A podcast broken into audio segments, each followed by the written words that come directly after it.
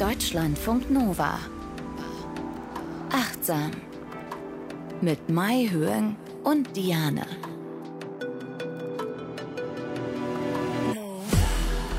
Schön, dass ihr dabei seid bei Achtsam. Herzlich willkommen. Wir sprechen über Achtsamkeit und ja, das ist ein oft benutztes Wort, aber wir machen es trotzdem, weil es gesund macht und glücklich.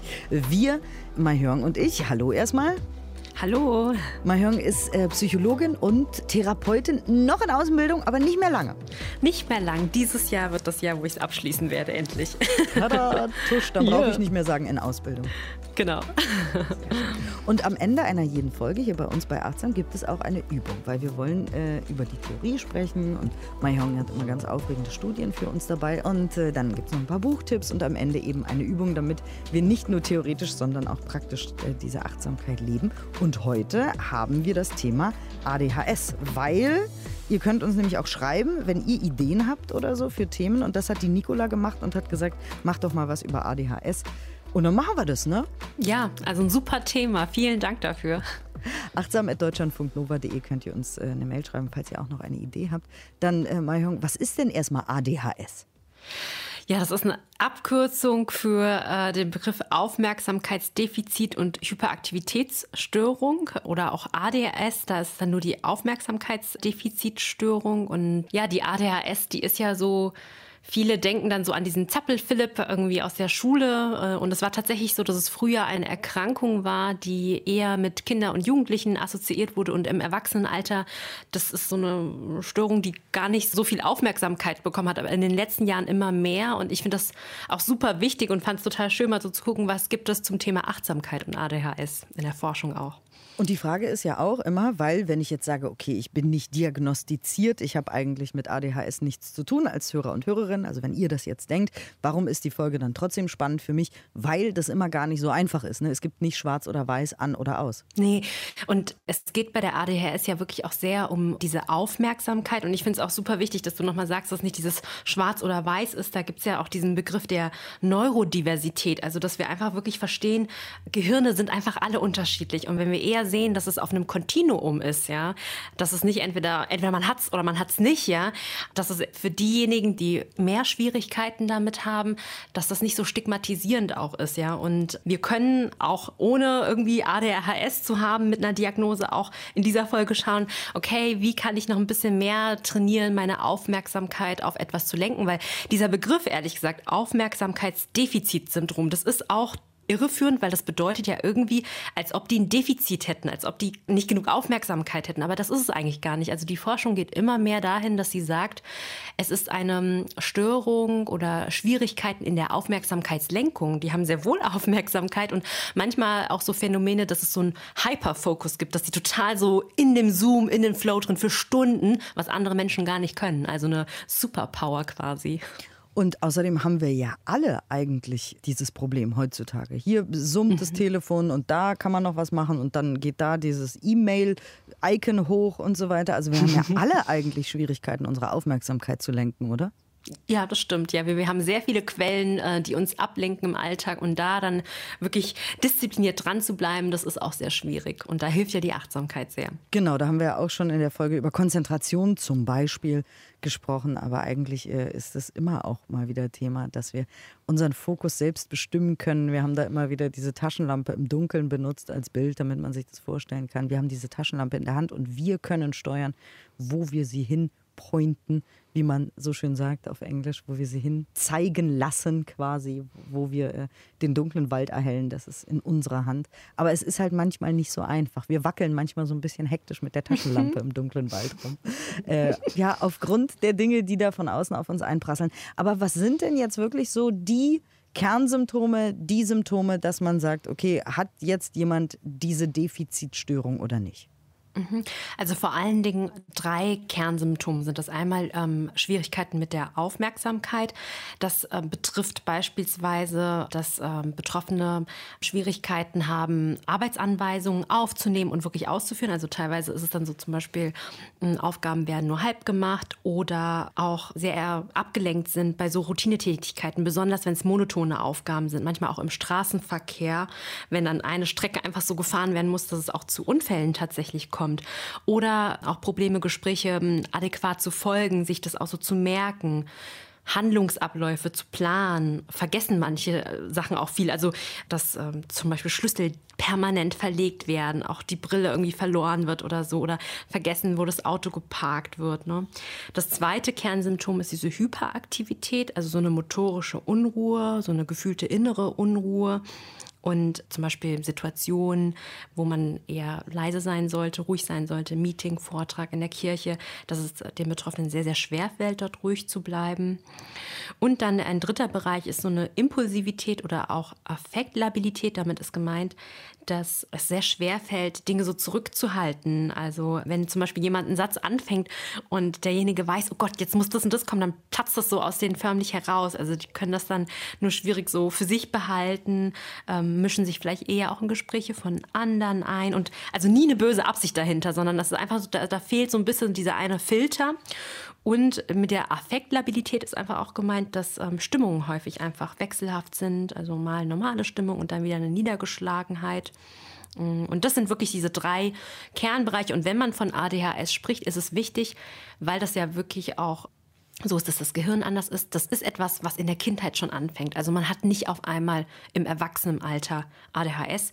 Was häufig passiert ist, dass es nicht diagnostiziert wurde, dass zum Beispiel durch Sanktionen der Eltern in der Erziehung vieles abtrainiert wurde oder Betroffene andere Möglichkeiten finden, irgendwie damit umzugehen. Und äh, man merkt das von außen nicht, wie unruhig sie sich eigentlich fühlen oder so.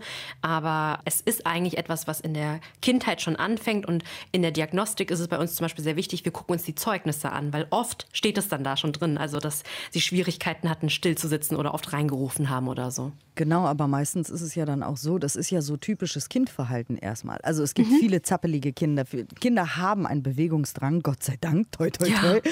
der manchmal dann äh, abtrainiert wird durch zu viele Computerspiele oder so. Oder Kinder plappern oft dazwischen und so. Ne? Und dann mhm. kriegt man eher das Label von seinen Eltern, du bist ein Zappel-Philipp oder was es da für komische altmodische Begriffe noch gab. Oder genau, lass mal die Erwachsenen ausreden oder was, keine ja. Ahnung, was man da immer so mitbekommen hat an Sprüchen.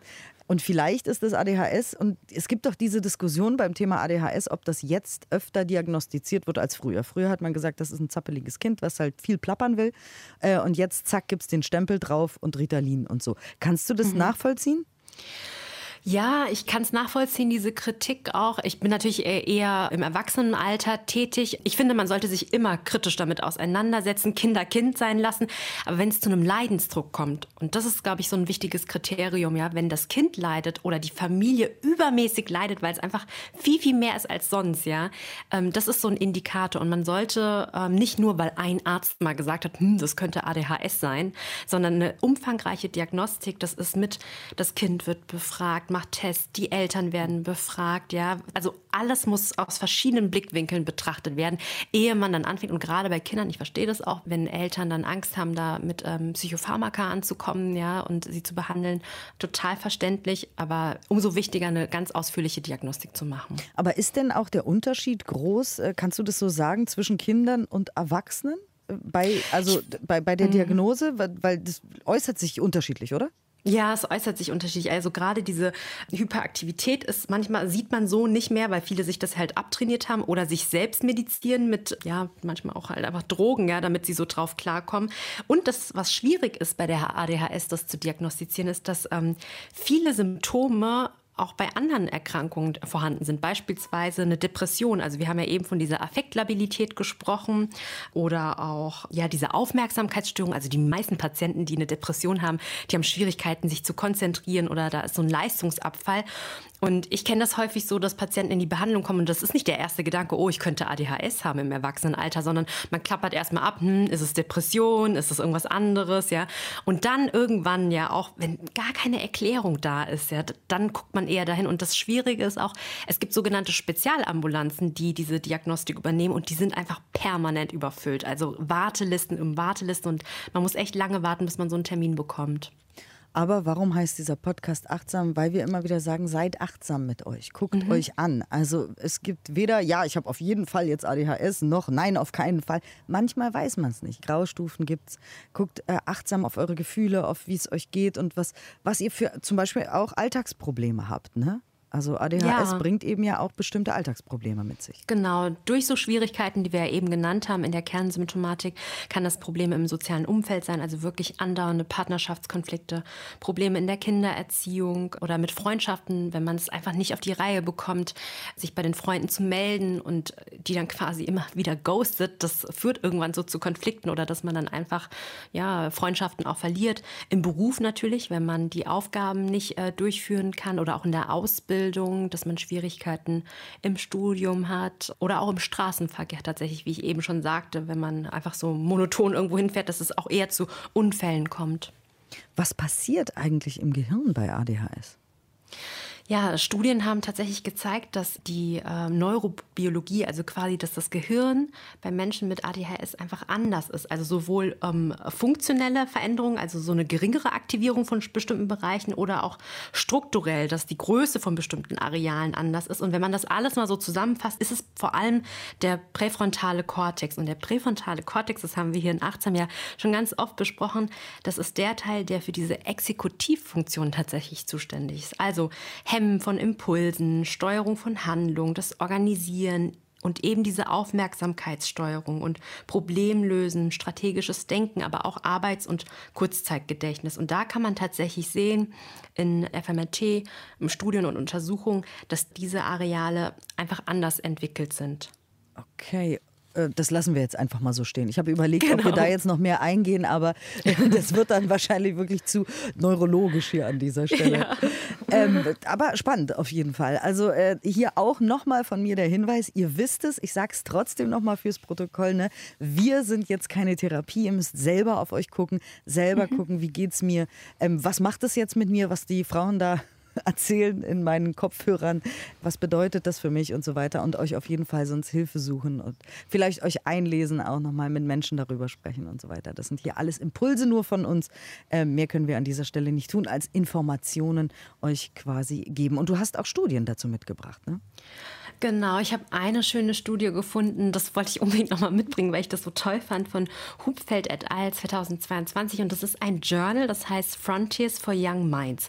Frontiers ist ein Open Access Journal, ähm, wo ich auch ganz oft Studien mitbringe für achtsam zum Thema ähm, Psychotherapie, Psychologie, aber Frontiers for Young Minds ist ein Open Access Journal, wo wirkliche Studien eingereicht werden, aber sie werden einfacher formuliert, sodass Kinder es verstehen tatsächlich. Oh, und dann, es ist so ein, es gibt so ein Peer, also bei jede, ähm, also wenn es eine tolle, also wirklich äh, seriöse Wissenschaft ist, gibt es ja einen Peer-Review-Prozess. Das heißt, äh, Forschung wird eingereicht und Leute gucken sich das kritisch an. Ähm, stimmt das alles? Ist das nachvollziehbar? Gibt es Fehler? Und auch bei diesem Journal ist es so, erst liest ein Erwachsener sich das durch und dann liest aber auch ein Kind das durch und guckt, hey, ist das spannend, kann ich das so verstehen? Und es gibt ganz, ganz viele Bilder und es ist so toll erklärt einfach. Und ich kann das euch sehr empfehlen, da mal reinzugucken. Das tatsächlich gibt es von Hupfeld et al. 2022 einen Artikel zu diesem Hyperfocusing. Das ist einfach ein Symptom, was ähm, in der Vergangenheit nicht so sehr untersucht wurde, dass Menschen mit ADHS halt wirklich in so, in so Zustände kommen, wo sie teilweise so, also so, so im Hyperfokus sind, dass sie vielleicht stundenlang vielleicht Computerspiele spielen oder an einem Artikel sitzen und also wirklich hochproduktiv auch sein können, andere Dinge total vergessen und die sagen dann nochmal wirklich, ähm, das spricht auch wirklich für diese Neurodiversität, dass wir einen Blick drauf werfen und sagen, hey, das kann natürlich sehr gut genutzt werden als, als Fähigkeit, aber dass es eher wirklich darum geht, dass es eine Störung der Aufmerksamkeitslenkung ist. Und ich finde diesen, ich kann, deshalb habe ich jetzt schon hundertmal Neurodiversität gesagt, ich finde diesen Begriff einfach so wichtig, ja, weil es weg von diesem Pathologisieren geht. Also genauso wie Legasthenie, ähm, also Leserechtschreibschwäche oder Dyskalkulie, wenn äh, Schwierigkeiten mit dem Rechnen sind, dass man nicht sagt, boah, du bist zu doof und du kannst es nicht, sondern wir sind alle auf so einem Spektrum quasi oder auch Autismus zum Beispiel. Ja, ja da ist ganz viel los und da ballert mhm. ganz viel in unserem Gehirn aus unterschiedlichen Gegenden und das kann ein, äh, ja, unterschiedliche Ergebnisse dann bringen. Ne? Und wir sprechen ja hier in Achtsam immer über unsere Achtsamkeitspraxis und eure, also übers Journalen, übers Meditieren natürlich, übers achtsam zum Beispiel Essen, wahrnehmen, im Moment sein, sich achtsam erinnern und so weiter. Also über einen bunten Strauß von Achtsamkeitspraxis. Ne? Und das kann alles Mögliche sein, wie ihr wisst, wenn ihr vielleicht schon eine Weile zuhört. Und jetzt ist die Frage natürlich, äh, ich glaube, darauf wollte Nicola auch so ein bisschen hinaus in ihrer E-Mail, was ist denn mit ADHS und Achtsamkeitspraxis? Also das klingt ja erstmal so, als würde sich das ausschließen. Ja, also im ersten Moment denkt man, hm, Achtsamkeit, das bedeutet, dass man ja immer im gegenwärtigen Moment ist und dass man ja gar nicht abgelenkt sein darf, was übrigens falsch ist, ja. Wenn wir, weil das ist das, was unser Geist macht, man spricht auch so vom Monkey Mind, also unser Geist ist wie so ein Affe, der eigentlich die ganze Zeit rumklettert. Der magische Moment ist, wenn wir erkennen, ah, mein, mein, mein Geist, der driftet jetzt irgendwo hin, meine Aufmerksamkeit geht irgendwo hin. Also es ist überhaupt nichts Falsches. Und ADHS und Achtsamkeit da ist es einfach wichtig, die Achtsamkeitspraxis ähm, zu adaptieren, anzupassen auf ADHS. Und ich habe ein sehr schönes Buch gefunden und möchte das auch gerne empfehlen. Das ist leider nur auf Englisch, aber wirklich sehr, sehr gut. The Mindfulness ähm, Prescription for Adult ADHD. Das ist so ein Acht-Step-Programm von Lydia Zilowska. Und sie hat 2008 auch eine Studie durchgeführt. Sie wollte gucken, klappt denn das adaptierte Programm, ähm, was sie sich da mit ihren KollegInnen überlegt hat. Und zunächst fängt das Programm damit an, dass die ganzen TeilnehmerInnen wirklich eine ausführliche Psychoedukation über ADHS bekommen. Wir haben das jetzt am Anfang nicht so super ausführlich gemacht, aber es ist wichtig zu wissen, was sind eigentlich die Symptome und wie zeigt sich das bei mir. Und die Sitzmeditation, die werden viel, viel doller verkürzt. In diesen anderen Programmen, MBSR oder MBCT, Achtsamkeitsprogramme, die sehr, sehr etabliert sind, muss man ja bis zu 45 Minuten am Tag üben. Und das haben sie gesagt, das können wir den Leuten nicht zumuten. Das heißt, die Achtsamkeitsmeditation gehen maximal 15 Minuten und immer die Option, dass man eine Sitzmeditation auch durch eine Gehmeditation ersetzen kann. Und es wird viel stärker nochmal betont, dass man Achtsamkeit wirklich auch im Alltag ähm, kultivieren kann. Also ähm, nicht so sehr diese formelle Praxis mit dem Hinsetzen und so, sondern wirklich im Alltag diese Haltung zu haben. In dem Manual selbst sind viel, viel mehr Bilder auch, um zu erklären, was ist es eigentlich, wie setze ich mich hin oder wenn ich eine Sitzmeditation mache und mir was vorstelle, wie sieht das aus. Viel, viele Bilder. Und es wurde auch noch ein Modul ergänzt zur Liebe liebevollen Gütemeditation. Und in dieser Studie haben sie dann geguckt, 24 Erwachsene und acht Jugendliche mit einer ADHS-Diagnose, die sollten dann für acht Wochen dieses adaptierte Programm durchführen. Und als Kontrollgruppe gab es eine Wartekontrollgruppe und im Ergebnis zeigte sich tatsächlich erstens, das wurde akzeptiert. Also die Abbrecherquote war sehr niedrig, weil das muss man bei diesen ersten Studien auch immer berücksichtigen. Haben die Leute überhaupt Bock da drauf oder mhm. denken die sich so, nee, ist mir zu anstrengend?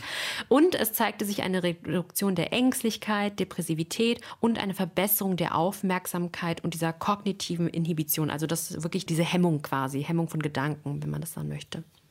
Und in dem Zusammenhang ist ja der Umgang mit den abschweifenden Gedanken oder mit der abschweifenden Aufmerksamkeit ganz wichtig. Also natürlich bei Menschen, die diagnostiziert ADHS haben, aber auch bei allen anderen. Ich finde das tatsächlich auch so spannend, weil wir ja so oft darüber reden, dass wir ja alle abschweifende Aufmerksamkeit haben. Und es gibt ja nicht irgendwie eine Skala von 1 bis 10 und ab 9 hat man ADHS oder so. Also wir haben ja, ja im Grunde alle das Problem. Das heißt, dieses Thema, wie man damit umgeht, ist erstmal für alle Menschen relevant. Ganz, ganz wichtig. Und ich glaube, es ist ein ganz großes Missverständnis in der Achtsamkeit, so ein äh, Rumor, der irgendwie so umhergeht, irgendein Gerücht, dass man irgendwie zum Beispiel denkt, ich darf keine Gedanken haben oder so. Das höre ich immer wieder, dass Leute mich fragen, du, wenn du meditierst, dann ist es doch so, dass man keine Gedanken haben darf, nichts an nichts anderes denken darf. Und dann sage ich so, nee, unser Geist, der ist einfach so, der schweift ab. Und wenn wir es aber merken, immer wieder merken, hey, er ist weg und ich hole ihn wieder zurück. Ich nehme oft das Bild von so einem Luftballon, der irgendwie entweder ähm, nach hinten oder nach vorne oder zur Seite durch den Wind gepustet wird und ich ziehe dann so ein bisschen am Seil und bringe ihn wieder näher zu mir. Das nennen ähm, die Forscher so ein Metabewusstsein. Also wir werden uns auf so einer Metaebene bewusst, was unser Bewusstsein quasi gerade macht und dann trainieren wir das wie ein Muskel.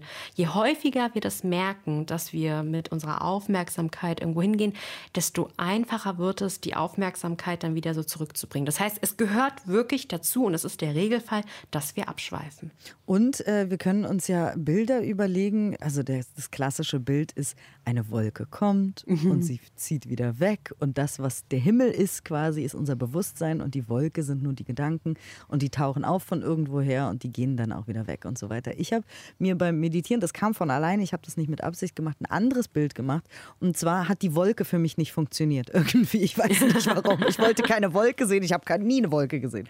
Und zwar ist es bei mir ein Gedanke und der ist eine Art Glaskugel, die ich weglege. Mhm. Und dann liegt sie so neben mir, hinter mir so. Und dann ist wieder kurz Stille und dann kommt die nächste Glaskugel. Und manchmal ist es ein großer Gedanke, der irgendwie wichtig in meinem Leben ist, dann ist es eine große Glaskugel. Manchmal ist es einfach was Kleines, Unwichtiges, dann ist es eine kleine Glaskugel. Und ich kann die aber selber weglegen. Also nur so, falls ihr, ne, wenn ihr auch meditiert ja. und immer sagt, oh, da ist wieder ein Gedanke, weil das da haben wir ja schon oft erzählt, so das, das ist das Ding, so das kann man machen. Man kann auch einfach sagen, hallo Gedanke, auf Wiedersehen Gedanke oder so. Ja. Ihr könnt irgendein Bild auch benutzen. Erstmal, um das zu normalisieren. Also, das ist völlig normal, dass da ein Gedanke kommt. Das ist kein Störenfried, sondern das ist der Normalzustand. Ihr sagt ja auch nicht, oh, schon wieder ein Atemzug, verdammt, sondern das ist der Normalzustand. Und mir ist dann halt diese Glaskugel gekommen. Ich habe jetzt also cool. also beim Meditieren immer einen riesigen Haufen Glaskugeln rechts von mir liegen. Keine Ahnung, kam so aus dem Nichts, ganz lustig. Also, das ist auf jeden Fall was, was natürlich Menschen mit daher ist noch ein bisschen schwieriger, haben das Problem, aber im Grunde auch jeder, weil unser Gehirn macht das. Und man kann den Geist ja aber auch zusätzlich irgendwie äh, dazu bringen, dass er sich konzentriert und fokussiert. Ja, man kann ihn ein bisschen bespaßen, wenn wir uns vorstellen, unser Geist ist wie so ein kleines Äffchen, das die ganze Zeit so ja, sich langweilt und so, so ein bisschen umher so ja, klettert, dass wir sagen, okay, wir geben dem Äffchen eine Aufgabe. Das kann sein, dass wir innerlich mitsprechen und unser Atem, den benutzen wir ja oft in der Meditationspraxis als Anker, dass wir sagen, ich atme ein, ich atme aus und den Atem beobachten oder wir zählen unsere Atemzüge von 1 bis 10 und beginnen, wenn wir dann bei 10 angekommen sind, immer wieder von neu. Ich weiß, wie frustrierend das am Anfang für mich war, als ich ich das versucht habe, weil ich bin nicht sehr weit gekommen. Also ich war dann bei vier und dann kam der nächste Gedanke und dann hatte ich damals gesagt, okay, gut, wenn ein Gedanke kommt, fange ich von vorne von eins an. Und ich bin nicht sehr weit gekommen, aber ich hatte auf jeden Fall was zu tun. Ja, aber total. Ich finde diese Übungen und solche Gedanken auch immer so gut, weil genau wie du sagst, alle sagen, na, ich kann ja nicht meditieren, ich muss immer denken. Und deswegen ist es voll cool, wenn wir uns solche Sachen selber oder ihr euch auch solche Sachen selber ausdenkt und überlegt, okay, wie komme ich jetzt klar? Weil das ist ja total individuell, wenn wir die Augen schließen, egal ob jetzt sitzen oder liegen oder wie auch immer wir das machen, was dann in uns vorgeht und was uns dann hilft. Ich habe das mit dem Zählen probiert, das hat auch nicht funktioniert. Nee, ne? Ja, also Zahlen das ist nicht meins. Ich habe es versucht, aber nee, ist nicht so richtig gut. Aber ja, ich habe noch eine andere Idee, nämlich äh, mitgebracht. Man kann auch Wörter benutzen, die einem so helfen zu entschleunigen. Man kann diese Wörter auch mit Bildern verwenden. Zum Beispiel, wenn ich einatme, sage ich Frieden, ausatmen Ruhe oder auch ein Satz, also ein Mantra zum Beispiel. Ne? Es ist okay oder Gedanke kommt, Gedanke geht oder so. Also da könnt ihr super kreativ sein. Oder ich habe mal auch irgendwo gehört, dass ein Gedanke so ein Stöckchen auf einem Fluss ist, der dann weggespült wird vom Fluss. Hm, so. ja. Also lauter so Visualisierung auch oder zählen oder was auch immer. Oder wie der Ami sagt, whatever floats your boat. Du hast, du ich kannte das nicht. cool. Du hast auch noch eine Studie mitgebracht, weil tatsächlich ist achtsamkeitsbasierte Therapie beim ADHS quasi, also das wird schon gemacht. Das ist schon, ja, it's a thing. Ja. It's a thing, ja. Ich habe eine, und vor allem ist es immer ein Thing, wenn es Meta-Analysen schon gibt, weil Meta-Analysen bedeuten ja, dass sie verschiedene Studien zusammenfassen. Und ich habe eine Studie mitgebracht von Cairncross und Miller 2020 in dem Journal of Attention Disorders. Es gibt auch ein eigenes Journal natürlich dafür. Und die haben geguckt, ja, funktioniert achtsamkeitsbasierte Therapien bei ADHS? Und es wurden insgesamt zehn Studien eingeschlossen, die vor allem den Effekt auf die Aufmerksamkeit untersuchten und Studien, die die Hyper Aktivität und Impulsivität untersucht. Und es zeigte sich im Ergebnis, dass diese achtsamkeitsbasierten Verfahren sowohl signifikant die Unaufmerksamkeit als auch die Hyperaktivität und Impulsivität reduzieren. Ich muss aber dazu anmerken, die Studien, die war, äh, diese Meta-Analyse, die war, die hat sehr, sehr unterschiedliche Studien mit eingefasst. Also sowohl vom Alter, da waren auch Jugendliche dabei, aber auch Erwachsene und auch die achtsamkeitsbasierten Verfahren, die waren jetzt nicht, nicht nur MBSR oder irgendwie MBCT, also sehr, sehr gemischt. Also das ist schon ein Kriterium Kritikpunkt, deshalb habe ich weitergeguckt und eine andere Studie gefunden von Görz et al. 2021, auch im Journal of Attention Disorders. Die wollten wirklich gucken, was genau ist es an achtsamkeitsbasierten Verfahren. Bei der MBCT, Mindful Based Cognitive Therapy, das ist auch ein achtwöchiges Programm, das zu einer Verbesserung bei Betroffenen führt. Und die hatten zwei Gruppen. Die eine Gruppe, die war an der Achtsamkeitsintervention und Treatment as usual, also Tau wird es abgekürzt. Das bedeutet, die durften ihre Medikamente weiternehmen. Und die andere Gruppe, die Kontrollgruppe, die hat dann einfach nur die Medikamente genommen. Und die sollten ein Acht-Wochen-Programm auch wieder durchlaufen mit einem Achtsamkeitstag, in Stille auch. Und es wurde direkt nach dem Training gemessen, dann nochmal drei Monate danach und dann nochmal sechs Monate danach. Und interessanterweise zeigte sich in dieser Studie, dass vor allem durch die Steigerung des Selbstmitgefühls, was auch trainiert wird, aber nicht schwerpunktmäßig in dem Programm, eine Verbesserung der psychischen Gesundheit auftrat. Und das auch sechs Monate danach. Was sie in dieser Studie nicht so gefunden haben, war, dass die Achtsamkeit per se mit Veränderungen in dem psychischen Wohlbefinden zusammenhing. Und die Autoren haben halt ähm, das so erklärt, dass sie sagten, naja, vielleicht war unser Acht-Wochen-Programm doch zu kurz. Und ich gebe noch einen Kritikpunkt hinzu, so wie ich das verstanden habe, die haben es nicht angepasst an die Menschen mit ähm, ADHS. Also ja. die haben einfach ein, ein, ein, ja, ein Achtsamkeitsprogramm durchgeführt. Aber was wichtig daran ist, dieses Selbstmitgefühl, weil ganz oft, man macht sich ja dann so fertig, so, mein Gott, äh, ich mit meiner ADHS und so, ne? Und in dem Moment, wo sie dann einen liebevolleren Bezug zu sich hatten, ging es ihnen auch besser insgesamt. Das war ein schönes Ergebnis, fand ich. Absolut. Und äh, zum ja. Schluss gibt es noch ein paar Übungen, wie gesagt, die äh, wir alle machen können. Alle. Äh, alle, alle, alle, die funktionieren. Äh, zum Beispiel Achtsamkeitsübungen mit Bewegung. Genau, also äh, wenn es schwer fällt, sitzen zu bleiben, dann können wir, weil wir wissen, es gibt einfach bestimmte Sachen, da können wir nicht irgendwie gleichzeitig uns bewegen und denken. Seilspringen, jonglieren, klettern, balancieren, ja, also äh, auf der Bordsteinkante, also geht wirklich spielerisch damit um. Tanzen, Hula Hoop, ja, das sind ganz tolle aktivierende Achtsamkeitsübungen, ja. Oder wenn wir unterwegs sind, da können wir sagen, okay, wir lenken unsere Aufmerksamkeit auf zehn Dinge und wir gucken, gibt es hier gerade zehn Dinge, die gelb sind oder zehn Dinge aufzählen, die aus Metall sind oder unterschiedliche unterschiedliche Blautöne. Also könnt ihr ganz spielerisch mit euch umgehen. Und auch das trainiert wieder die Aufmerksamkeit, weil in dem Moment, wo wir ja diese Aufgabe machen, können wir ja nicht an irgendwas anderes denken. Ja? Wir sind wirklich dabei und das können wir am Alltag immer mal wieder machen. Und eben genau dieses äh, Trainieren des Gehirnes, das hinterlässt dann Spuren, das nennt man Neuroplastizität. Und äh, deswegen können wir unser Gehirn auch trainieren, so wie wir unseren Körper irgendwie im Fitnessstudio oder so trainieren können. Je öfter wir das machen, desto besser werden wir dann auch in diesen Übungen. Ne?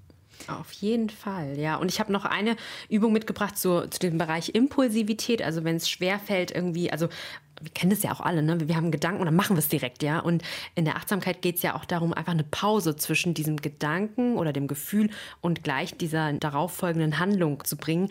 Ähm, also können wir als Strategie zur Reaktionsverzögerung zum Beispiel sagen, bevor wir reagieren, zählen wir erstmal bis zehn, ja, bevor wir irgendwas sagen, bevor wir eine WhatsApp losschicken oder so. Oder wenn wir was impulsiv kaufen wollen, dass wir es erstmal zurücklegen. Oder wenn wir es online machen, wir legen es erstmal in den Warenkorb und schlafen eine Nacht drüber. Also das kann auch ein Beispiel sein. Oh, das mache ich auch immer übrigens. Ja, ja, und, dann kaufe es am Ende nicht. ja, man kann in der Zeit dann wirklich sich auch so eine Liste machen, so nochmal Vor- und Nachteile sammeln, lang und kurzfristig. Warum brauche ich das eigentlich? Oder habe ich nicht irgendwas anderes, was genauso gut ist? Ja, sehr nachhaltig. Und äh, auch achtsam irgendwie mit unseren Gefühlen umgehen, finde ich ganz spannend, weil wir ja unsere Gefühle auch mit Musik beeinflussen können. Ja, unbedingt. Also ich glaube, wir hatten irgendwann in Achtsam auch mal eine Studie dazu. Ähm, die habe ich jetzt heute nicht nochmal mitgebracht, aber wir können, ähm, wenn wir bestimmte äh, Musik hören, unsere Stimmung verbessern. Und da können wir uns unterschiedliche Playlists für verschiedene Emotionszustände machen. Beispielsweise, was für Musik höre ich gerne, wenn ich entspannen und runterkommen möchte oder wenn ich mich selbst motivieren möchte, um loszulegen, um eine Aufgabe anzupacken. Oder was für eine Musik hilft mir, wenn ich richtig wütend bin, kochend wütend bin oder wenn ich gute Laune Laune haben möchte. Also unterschiedliche, persönliche, individuelle Playlists erstellen. Sehr schön. Und ganz am Anfang hattest du ja auch gesagt, ein Ding ist auch die Vergesslichkeit, ne? wo eben bei Kindern oft gesagt mhm. wird, du bist so schusselig, weil ich glaube, kein Kind ist so super 100% organisiert. Das wäre auch ein bisschen gruselig. Ja. Aber egal, auf jeden Fall, auch das ist wieder die Grauzone, weil wir alle so ein bisschen schusselig sind, glaube ich. Auch da gibt es so richtig Organisationstechniken. Ne? Ja, wirklich. Und das fällt Menschen mit ADHS echt wirklich schwer. Also was für den einen irgendwie selbstverständlich ist, dass man so ein funktionierendes System für so eine Ablage hat, ist für andere echt richtig grausig, ja. Und man kann sich zum Beispiel vornehmen, dass jeder Wochentag eine bestimmte Tätigkeit hat. Beispielsweise montags mache ich immer die Wäsche, dienstags ähm, putze ich das Bad oder Mittwoch ist äh, Großeinkauftag oder so. Und diese Routinen, die helfen halt ungemein, weil wenn man jedes Mal neu überlegen muss, oh Gott, was mache ich heute? Was ist heute wichtig? Das ist also eine richtige Reizüberflutung. Und es hilft wirklich, wenn man eine neue Routine schaffen will, dass man das an bereits vorhandene Rituale so andockt. Also beispielsweise nach dem Zähneputzen dann sofort irgendwie ähm, eine Yoga-Übung machen oder so oder nach dem Mittagessen direkt sich an den Schreibtisch setzen und die E-Mails checken oder die Post öffnen oder so. Also immer dran knüpfen.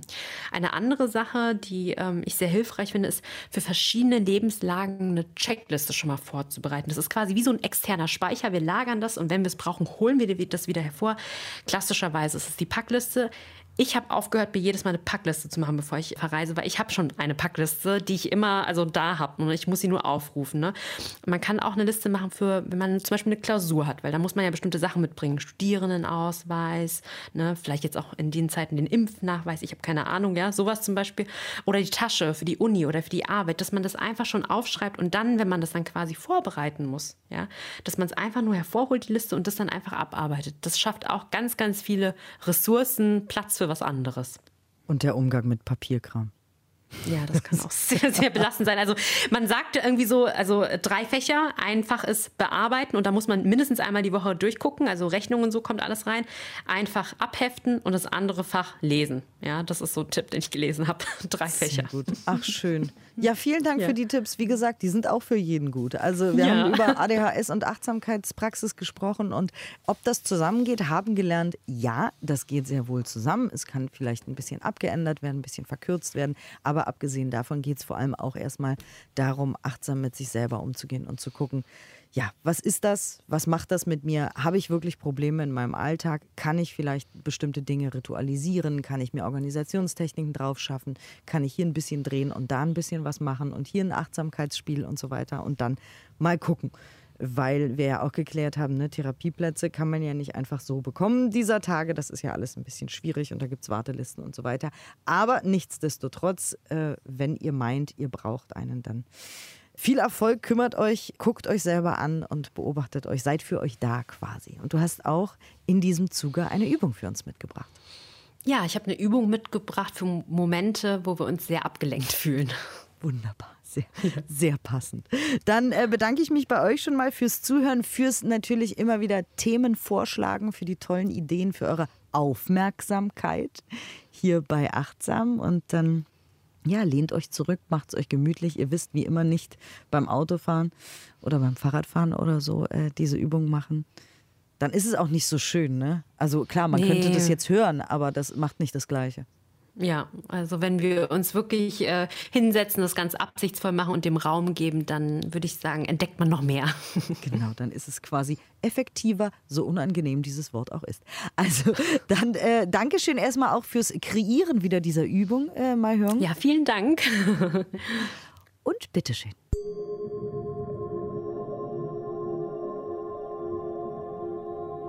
Dies ist eine Übung, die du machen kannst, wenn du dich gerade abgelenkt fühlst. Sorge zunächst dafür, dass du eine ruhige Atmosphäre erschaffen kannst. Klappe zum Beispiel deinen Laptop zu, schalte den Fernseher aus oder stelle dein Handy auf lautlos. Ich lade dich nun ein, eine aufrechte, bequeme Sitzhaltung einzunehmen und schließe nun sanft deine Augen.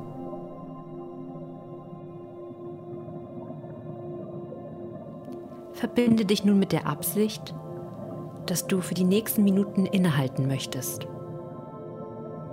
Das kann ein Satz sein wie Ich nehme mir nun Zeit für mich oder Ich stoppe.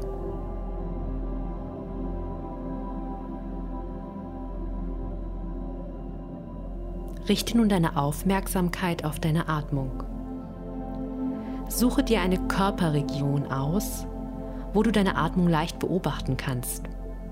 Das können die Nasenflügel sein, dein Brustkorb oder deine Bauchdecke. Beobachte, wie deine Atmung ein und wieder ausströmt. Sprich innerlich mit. Ein und aus. Kannst auch deine Ein- und Ausatmung zählen. Und wenn du bei 10 angekommen bist, kannst du wieder von vorne anfangen.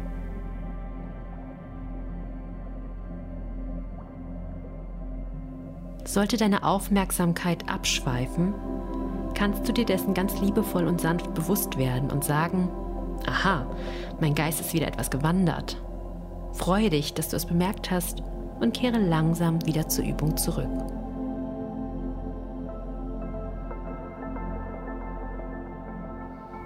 Stelle dir vor, wie du mit einem Scheinwerfer auf diesen Moment blickst und diesen gegenwärtigen Moment beobachtest. Ich werde dir nun ein paar Fragen stellen. Es reicht, wenn du innerlich mit einem Wort antwortest. Das kann ein Ja oder ein Nein sein oder ein anderer Begriff.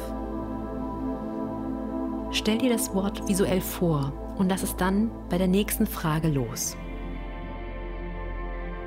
Gibt es in diesem Moment Langeweile oder mangelnde Motivation? Gibt es gerade viel oder wenig Energie?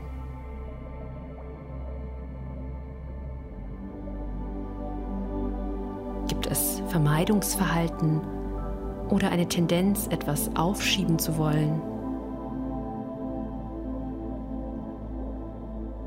Gibt es Zweifel? Gibt es das Gefühl, überfordert zu sein?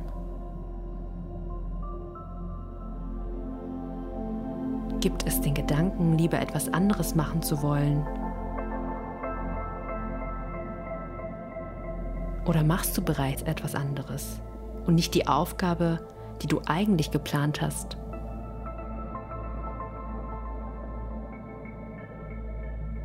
Wenn du ein Hindernis bei der Erledigung deiner Aufgaben bemerkst, stell dir vor, dass du direkt auf das Hindernis blickst und benenne es im Geist. Zum Beispiel, oh, da ist ein Hindernis. Wenn du magst, kannst du es auch laut aussprechen oder später aufschreiben. Manchmal kann allein die Anerkennung eines Hindernisses die Macht dieses Hindernisses schon etwas schmälern.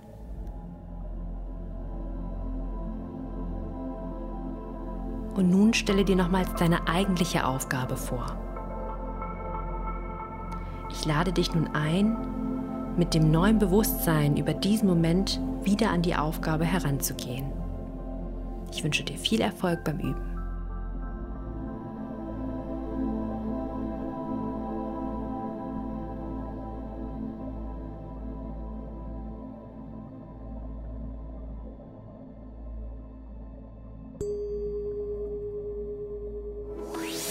Deutschlandfunk Nova.